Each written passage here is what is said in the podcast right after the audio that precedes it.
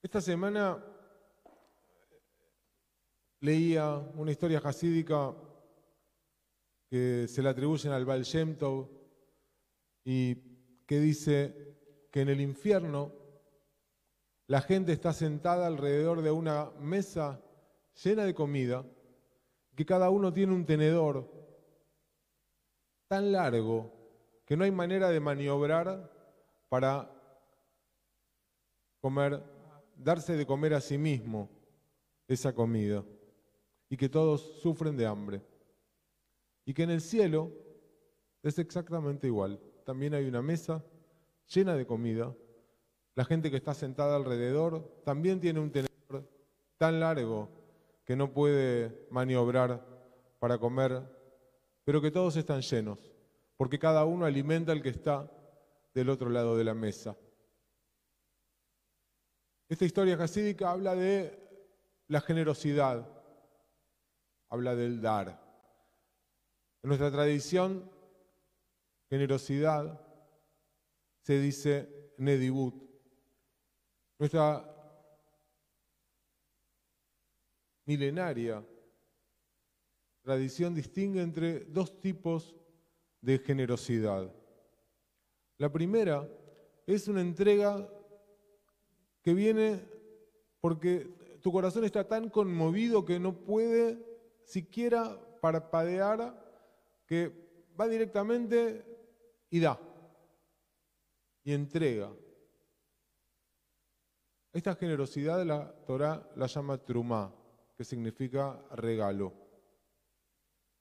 y está relacionada con el concepto de actos de bondad.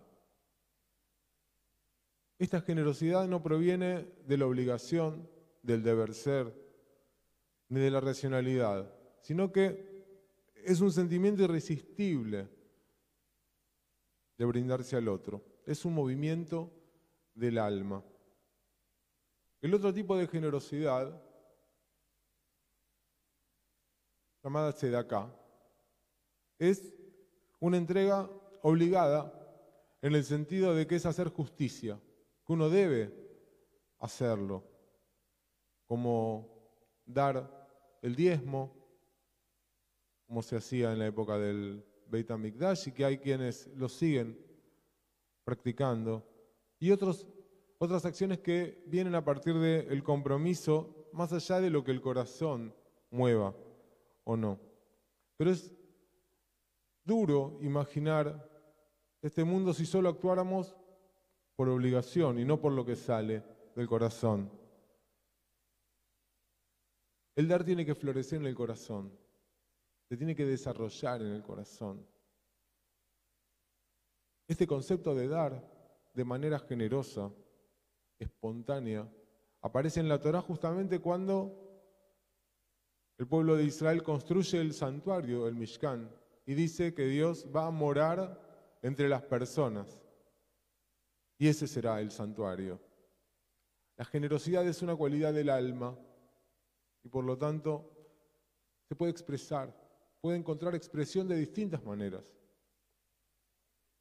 Uno puede ser generoso con el dinero,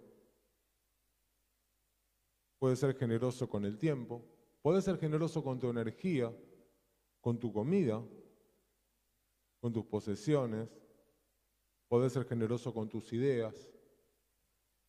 Podés ser generoso con el amor de tu corazón. Quien da, trumá, porque su corazón está tan lleno que sería doloroso no dar. Y el corazón, en ese caso, encuentra una manera de dar de forma espontánea. Y eso no se define por el tipo de acción que tomas o por la cantidad que das, sino por la energía en la respuesta.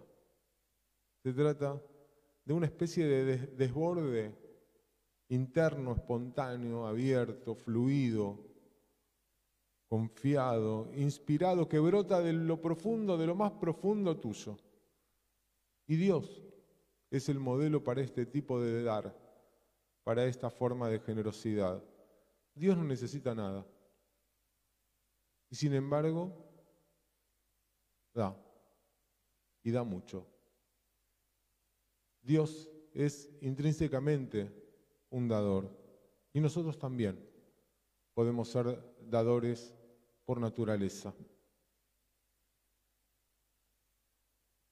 Nuestro corazón está naturalmente inclinado a dar, pero solo se actúa así cuando el corazón está abierto.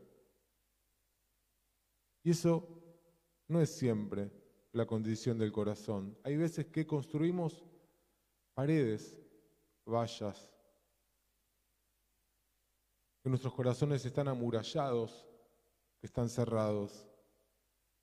Es una dolencia espiritual para nuestra tradición, que se llama Timtum Alev, que significa un corazón que está bloqueado, tabicado, cerrado, detenido, literalmente. En lugar de ser abiertos, de ser generosos, de que fluya, somos poco dispuestos a dar. ¿Y por qué no fluye como debería? A veces por, porque racionalizamos todo y podemos explicar con lujo de detalles por qué no deberíamos dar. Excusas. Excusas. A veces no es racionalizar, sino que la propia historia, las cicatrices, en nuestra vida marcan y explican una especie de bloqueo en el corazón y que funciona casi como un mecanismo de defensa que no es fácil hacer caer. Pero la razón que en general suele ser la más fuerte en este corazón detenido es el ego es ver el mundo como una torta en la cual tengo que agarrar la porción más grande. Si uno puede reconocer qué es lo que bloquea el corazón, ahí se encuentra la semilla y el comienzo del camino para que vuelva a fluir. Rabbi Nachman de Bratslav decía que cualquiera que no practique la generosidad tiene un corazón de piedra. Y el profeta Ezequiel y Ezequiel trae un versículo hermoso que dice, les daré un nuevo corazón, Benatati Lahem Lev Hadash, y les infundiré un nuevo espíritu, quitaré de vuestro cuerpo el corazón de piedra y les daré un corazón de carne. Generosidad dice el hijo de Rambam, de Maimónides, Rabbi Abraham ben a Rambam, es dar lo bueno a alguien que no tiene ningún derecho a demandarlo. Generosidad es darle a alguien que no tiene ningún derecho a demandarlo. Porque pagarle el salario a un trabajador, se ya muchos siglos. No se trata de abrir el corazón para dar, sino de dar para abrir el corazón. La verdadera generosidad significa no solo dar algo práctico que le va a ayudar a otro, sino que debería ser algo que produzca un cambio en nosotros mismos. ¿Será lo que des una cosa, un monto, una cantidad, o eso va a ir acompañado de alegría, de empatía, de compromiso, de amor, o de algo que puedas cultivar en vos mismo.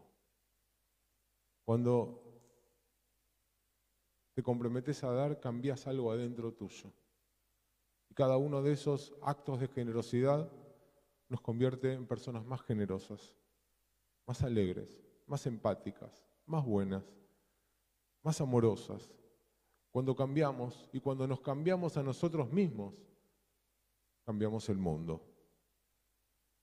Nuestra tradición nos enseña que practicar la generosidad abre el corazón y en última instancia la recompensa es que el que da recibe el don de la presencia de Dios que habita entre nosotros. Shabbat Shalom.